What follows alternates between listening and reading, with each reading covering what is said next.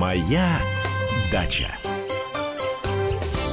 Доброе утро, и с вами я, Андрей Туманов, и наша садово-оптимистичная передача оптимизму нам скоро понадобится больше. Судя по тому, как я вышел легко, весьма одетый в одной кофточке сегодня с утра, э, я понял, что лето, по-моему, заканчивается. Я как-то надежда-то питал, что там бабье лето, второе бабье лето, может быть, третье бабье лето придет, а нет, э, смотрю уже температура-то температура-то где-то градусов, по-моему, семь.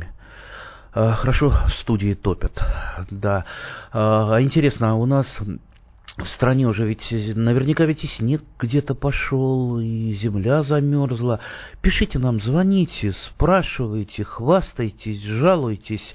Телефон прямого эфира 8 800 200 ровно 9702. WhatsApp и Viber 8 967 200 ровно 9702. А раз уж мы заговорили про холода, про, про похолодание, ну, время вспомните о том, что жизнь-то наша не заканчивается с замерзанием земли. вообще, пора-то нам приготовиться к посевам, я имею в виду осенние посевы, подзимние посевы. Вообще, э, подзимние посевы, как-то про них многие знают, но чтобы кто-то применял, вот из моих ближайших соседей, так вот я отсматриваю за своими соседями, слежу за ними, да, а, что они делают, как они делают, но они за мной смотрят. И мы иногда друг друга копируем. А, если там полежать в гамаке, я их иногда копирую если, если покопать, они меня... Э, так вот, я, честно говоря, ни разу не видел э, за последние лет, наверное, 15, чтобы они под зиму что-то сажали. Весной, да, весной, безусловно, там и морковка, и свеколка, все, что нужно на столе, и картошечка, все посажено, но осенью. А давайте разберемся вообще, зачем сажать под зиму? Зачем?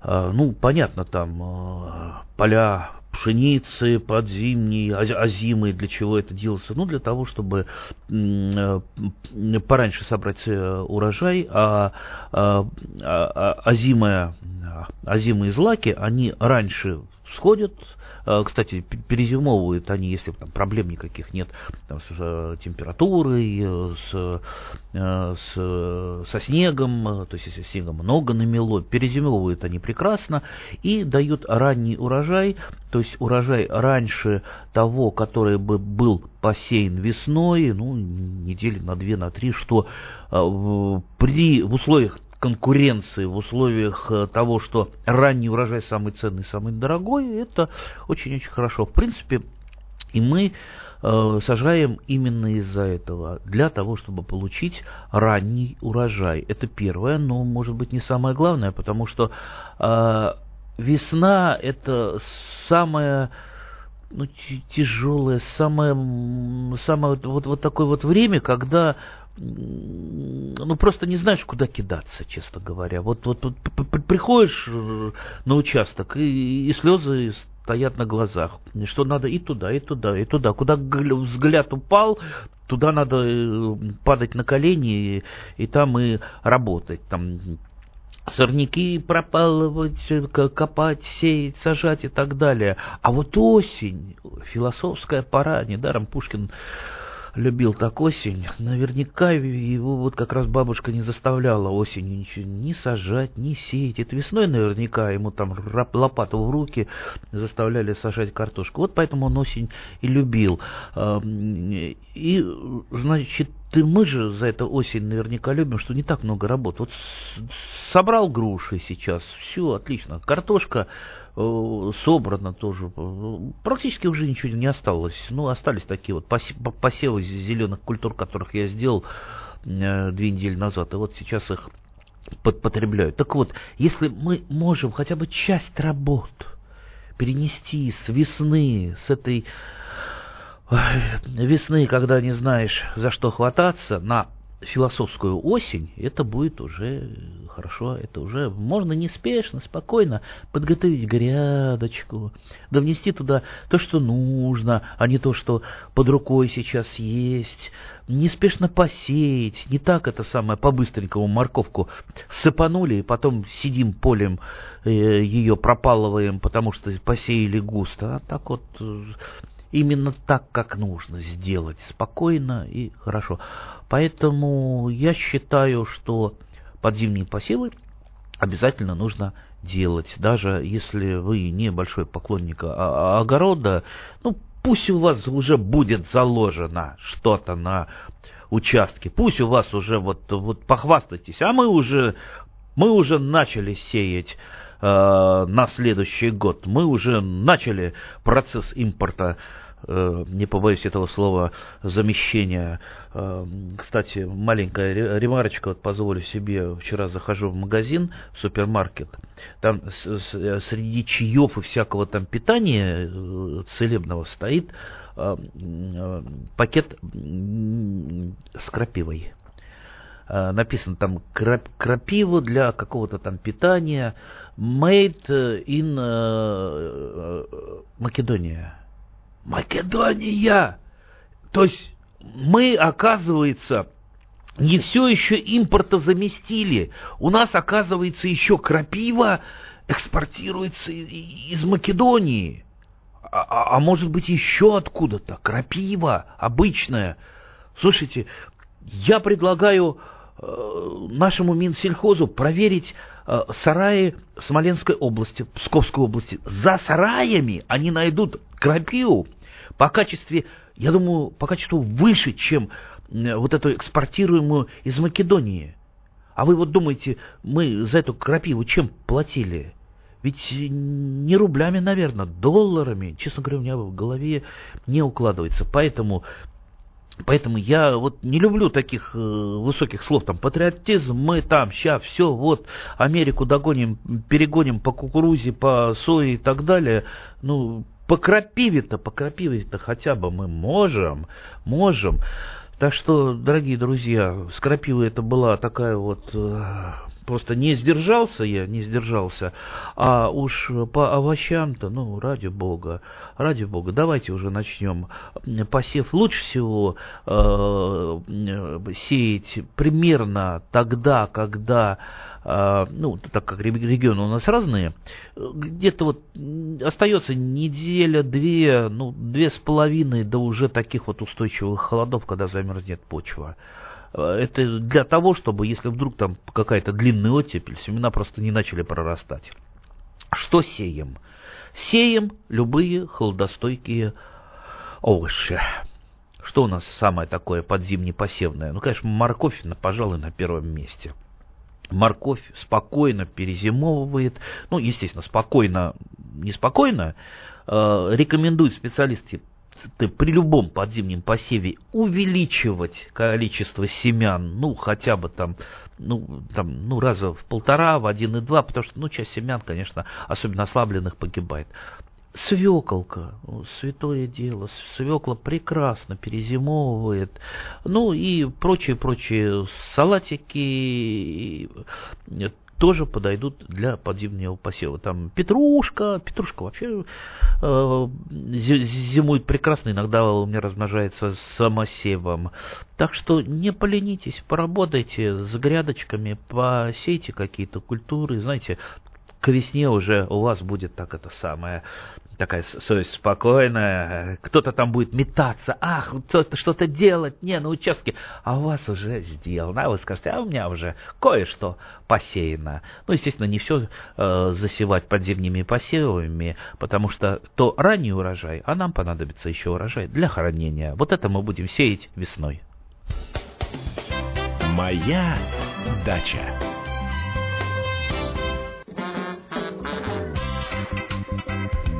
России. Мысли нет и денег нет. И за рубежом. Да хоть на Луне. Как же ты не дурачина, братец, если у тебя много сантиков, а ты в тюрьму попал. Деньги правят везде. О них говорили, говорят и будут говорить. По будням с 13 часов 5 минут по московскому времени в программе «Личные деньги» на радио «Комсомольская правда». Моя дача. А мы продолжаем нашу передачу. Я повторю телефон прямого эфира 8 800 200 ровно 9702, 8 967 297 02. Это вот сайт Viber. К нам посыпались уже вопросы как раз по Viber. Особенно много вопросов по поводу Пушкина. Пушкин сажать картошку, шутка что ли? Да не может такого быть. Знаете, что я вам скажу? Шутка не шутка. Хотите, проверьте, перечитайте все полное собрание сочинения Пушкина. Если про картошку ничего не найдете, что Пушкин э, ее сажал, значит не сажал. Если найдете, значит сажал. Вот так вот. Че, че, тут, э, перечитайте, да и полезно вам будет. Э, какой сидират лучше посадить после картофеля? Рожь или горчицу? Uh, ну, я бы, я бы посадил горчицу, горчицу белую, классический сидират. Ну, для тех, кто не знает, что такое сидират, сидират это зеленая культура, зеленая, которую сажают э, после какой-то культуры для того, чтобы потом ее перекопать, перекопать зеленую массу. Э, очень хороший способ для э, того, чтобы повысить плодородие почвы. Причем периодически этот способ так вот рекламируется как современный, недавно изобретенный.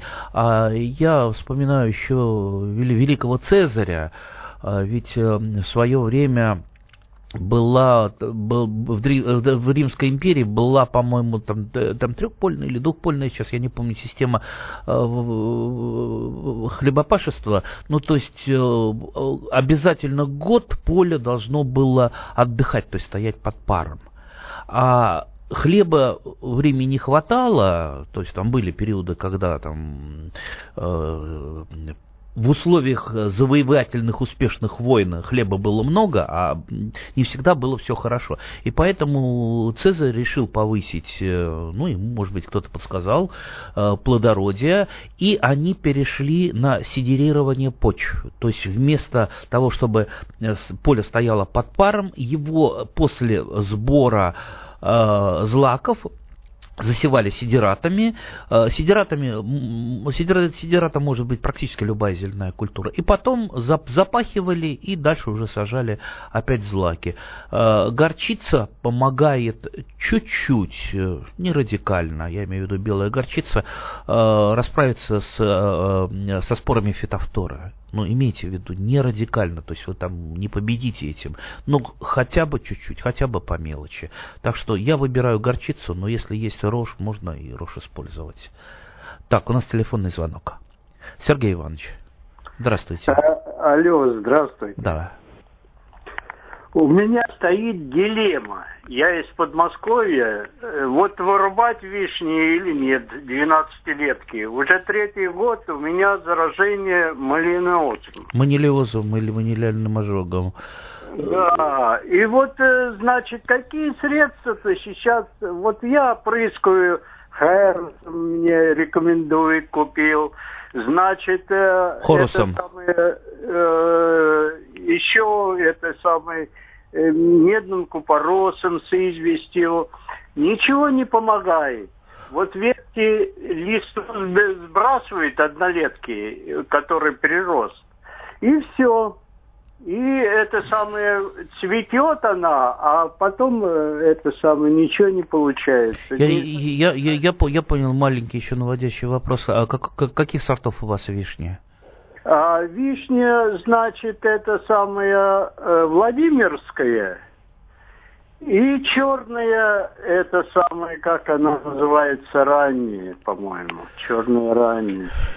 Ясно. Ну, за Владимирскую я бы не стал э, э, очень активно бороться. Вообще, вишня это недолго живущая дерево, в принципе, э, старше 15 лет, я не думаю, что стоит э, э, деревья выращивать, там э, насыпается на них много проблем, и, там при обрезке, я уж не говорю при поражении манилиозом, лучше, чтобы деревья были всегда молодыми, ну, то есть там, ну, не, не старше, может быть, 10 лет. Так что не цепляйтесь за свои 16-летние, заменяйте их. По поводу Владимирска, это очень старый сорт.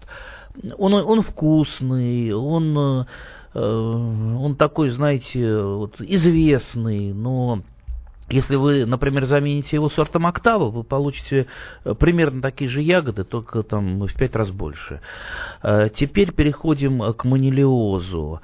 Вы говорите, что опрыскивали. Но я всегда, вот, э, когда говорю про химические обработки, подчеркиваю, что не сила яда работает в данном случае против вредителя, против болезни, а вовремя применить, именно вовремя. Если бабочка летит, э, вот когда она летит. Если ее нет, бесполезно опрыскивать ядом. Если она отложила яйца, тоже бесполезно. Так вот, э, две профилактические обработки против манилиоза – это до цветения, когда мы задавливаем споры манилиоза, и после цветения – и дальше наше самое главное профилактическое действие, мы вырезаем усыхающие ветви. Вот обратили внимание, что заражается манилиозом э, во время цветения, то есть спора садится на пестик и начинает прорастать внутрь плодоножечку. Плодоножечка становится такой, такой дюбильненькой, такой маленькой, э, усыхает, э, на ней -то даже может, могут быть такие маленькие недоразвитые горошины вишен, и дальше она пошла э, гриб проникает в веточку, и веточка усыхает. Естественно, в процессе там, роста этого гриба в, в какие-то периоды он начинает э, спороносить, то есть споры оттуда идти. То есть, понимаете, это очаг, вот любая усыхающая или засохшая веточка на вашей вишне, это источник заражения. То есть это все должно быть отрезано даже не после усыхания, а во время усыхания. Уже вот пошел процесс немедленно до здоровой ткани, чик и у печку. Все, то есть ваши вишни должны стоять всегда чистой. Ни одной веточки усыхающей, я еще раз говорю, не засохшей, а даже усыхающей, не должно там быть. Вот это вот три главных действия по э, профилактике, ведь я не говорю про лечение, мы ничего не лечим, как правило, у себя на даче, мы не лечим растения, мы э, заботимся о них так, э, чтобы прежде всего забота наша выражалась профилактикой. А теперь переходим к вашим соседям. Вот вы такой, вы вот послушали передачу, почитали книгу, вам нужны вишни, вы строго идете по рекомендациям. Вот делаете то, что сказали, опрыскиваете, д д д д д А ваши соседи делают это, а? А вот представьте, какой-то сосед нерадивый э, у вас э, есть там на участке, у него там полно вишен, зараженных манилиозом, и все споры летят к вам, мириады, мириады спор. что бы вы ни делали, да, вы будете вот так вот профилактически их защищать. Вы будете получать э, урожай, правда, может быть и небольшой, потому что подзаражение все равно будет, понимаете. В данном случае будет просто гадкая фитосанитарная обстановка, мерзкая, фитосанитарная обстановка, как в той больнице, э, в которой не моют полы, э, плюют на пол, грязь не убирают. Э, смогут в этой больнице там лечиться и не заражаться люди? Ну, не смогут. Даже если одну палату моют, а вся остальная больница стоит грязная. Так и здесь. Надо навести элементарный фитосанитарный порядок, договориться с соседями. Это, это бывает трудно. Вот я, например, с одной своей соседкой так и не могу договориться. У нее стоит эта вишня, которая не плодоносила последние 15 лет. Она у нее там выше крыши, и где-то там редкие-редкие листочки наверху. Я говорю, ну давайте я вам ее срублю. Ну, черт она вам далась, эта вишня, она только споры распространяет. А вот у меня ее муж, когда там был жив, посадил. Ну, я, конечно, понимаю, ну, память о муже, ну, ну, уж со, совсем такое некрасивое дерево, и которое заражает все. Давайте я вам память о вашем муже, э, какие-то новые сорта, там, черешню вам при, привезу, все будет в порядке. Но вот почему-то она ну, не соглашается. Вот в результате я тоже делаю вот эти профилактические меры, вроде бы у меня должно быть там все хорошо. Нет, нет, считайте, половина урожая я не досчитываюсь. Так что, видите, не, не, не все так просто. Мы живем на наших дачах в коммунальной квартире. А кто жил когда-то в коммунальной квартире, а я вот жил в коммунальной квартире. Я из, из, разъехался из коммунальной квартиры только 10, 10 лет назад. 10 лет назад, так что я это все хорошо помню. Увы, у нас звонок.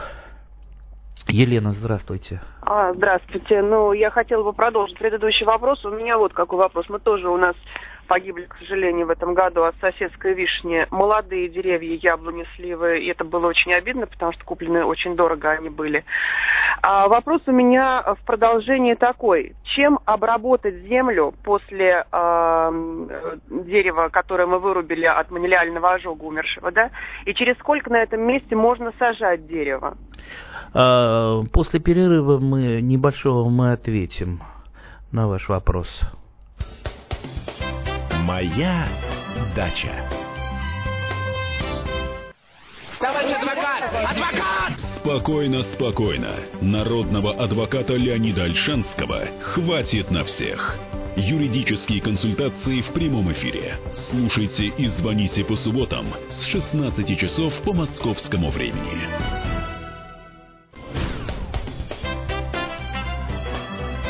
Моя дача. А мы продолжаем нашу передачу. С вами я, Андрей Туманов. Наш э, эфирный телефон 8 800 200 ровно 9702. WhatsApp и Viber 8 967 200 ровно 9702. И э, попытаемся ответить на вопрос. Значит, после э, манилиоза, как и после любой другой болезни, несмотря на то, что вас э, учит интернет, ваши соседи и прочее, прочее, прочее, обрабатывать почву никакими химическими препаратами нельзя. Вы просто возьмите, пройдитесь, допустим, по магазину, там, где лежат доступные препараты, посмотрите инструкции к ним. Вот работать по инструкции я ненавижу. Если я что-то не сломал, я не лезу в инструкцию. Если сломал, лезу. Вот единственное, что я делаю до того, как начинаю применять, это читаю инструкцию по химическим препаратам, потому что это жизненно важно. Так вот, э, нет у нас препаратов для обработки почвы вот именно от болезней, от вредителей. Я не имею в виду там препараты, повышающие плодородие, увеличивающие количество э, э, полезных бактерий и так далее. Я имею в виду именно ну, препараты, скажем так, проще убивающие кого-то или дезинфицирующие. Даже, извините, марганцовкой поливать не рекомендуется. Поэтому лучше всего, лучше всего использовать э, классические механические методы. Вот представьте, у вас э, по поверхности, э, допустим, споры, вот, значит, было поле картофеля, картофельная ботва валялась, естественно, по поверхности там, там мириады спор. Ну как вы их вытравите? Чем вы их вытравите? Да ничем вы их не вытравите. Даже если зальете медным купоросом, чем нанесете там громадный ущерб себе, своему здоровью, здоровью почвы. Ну, в данном случае менять место это самое важное, самое главное, то есть плодосмен – это первое, чему научился древний земледелец. Прошло там несколько лет, менять место, и плодородие, естественно, повышается. Второй способ борьбы – это перекопка. Мы, конечно, прекрасно э, там спорим э, со многими любителями безотвального земледелия, которые говорят, это противоречит природе. Ну да, противоречит природе, да, каждый там микроорганизм живет в своем горизонте, и переворачивая пласт почвы, естественно, мы одних помещаем выше, других ниже, да, многие э, погибают, почва становится немного менее менее насыщены жизнью, а почва это зоопарк, а не просто э, там на, набор камушков и песка, но все равно, все равно, если посчитать выгоду, выгоды больше, потому что на поверхности почвы семена сорняков и споры э, тех же самых болезней. Мы перевернули пласт, это оказалось в глубине, и это уже не сработает, то есть сорняки не зайдут, а споры не прорастут.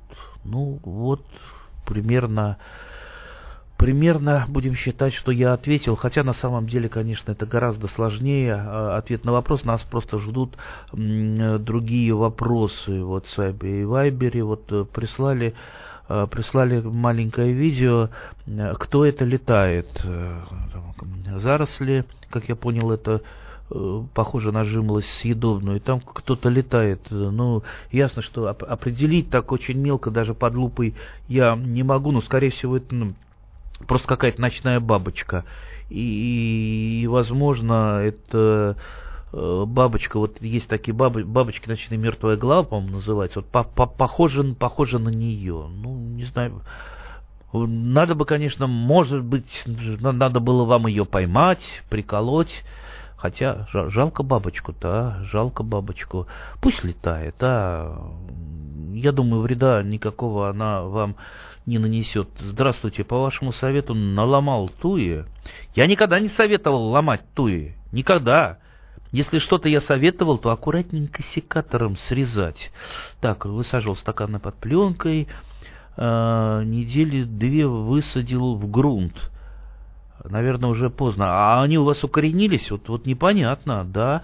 Я много рассказывал про туи, что туи очень легко размножаются, в том числе и черенками. Я уж не говорю отводками. Отводками вообще размножаются как черная смородина. То есть легко за там, три недели укореняется. И вообще я не понимаю тех людей, которые покупают туи за бешеные деньги. А туи может стоить я не знаю, там 500 рублей, больше, да, да нет, удавиться легче. Я вон себе сколько надо отводков э, на, наделаю, потом еще э, раздаю друзьям, раздаю соседям. Вот у меня, например, когда-то лет, наверное, 20 назад э, где-то я срезал кусочек вересковидной туи, потом размножил ее и долго ее размножал. У меня вокруг, э, ну, наверное, там 50 участков, и у каждого есть вересковидные туи, потому что все приходили ко мне, а у меня их было много, просто я такую школку сделал, сами выкапывали и забирали. И очень красиво идешь вот по саду, и твои растения, с ними здороваешься. Так что, так что я не могу, к сожалению, ответить на вопрос по поводу туи, в каком они состоянии, а, укоренились, но я думаю, за зиму загнется. Да почему загнется? Не, если они укоренились, не факт. Ну, утеплите их. Любое, любое минимальное утепление, оно поможет, э, поможет им сохраниться. Во всяком случае, э, вам ничего больше не остается. Вы же их не будете сохранять в квартире. В квартире они у вас э, вряд ли выживут. Так что лучше высадите, укройте листвой, э, сухой, хорошенечко сухой листвой укройте. Даже если они там нагнутся, э, даже если там придавятся к земле, ничего страшного, потом аккуратненько разгребете пальчиками. А уж снег, если ляжет, э, все будет нормально под снегом, они перезимуют. Видите, как хорошо. Значит, они все-таки укоренились у вас. Ну, значит, вот видите, жизнь моя прожита не зря. Значит, вы, вы посадили свой, э, начали, вернее, сажать свой сад. И сад из туй, из вечно зеленых. А это такое благородное растение. Не знаю, вот я тую, тую ужасно люблю. У меня э, за домом такой вот э, маленький туйный заповедничек, ну, сколько их там, пять, пять, пять штучек, я имею в виду об, обыкновенные и, и пирамидальные туи. И туда вот зайдешь, а у меня там еще припрятан, припрятано, эх, не хотел рассказывать. Ну, летняя резина стоит припрятана, да, э, чтобы с улицы не было видно. Э, и туда вот просто вот зайдешь, там запах, вот там несчастный, там 4 квадратных метра, и вот э, туйный опад, он такой мягенький, там по нему можно босичком ходить, и вот запах совершенно, совершенно другой, чем там в трех метрах от участка. И там вот я туда старый стул притащил, и вот когда, знаете, надо помедитировать, или там поругаешься с кем-нибудь, туда стул притащишь, э, сядешь, посидишь, подышишь э, этим туйным запахом, и так хорошо становится, и так вот спокойно на душе. Никаких антидепрессантов не надо.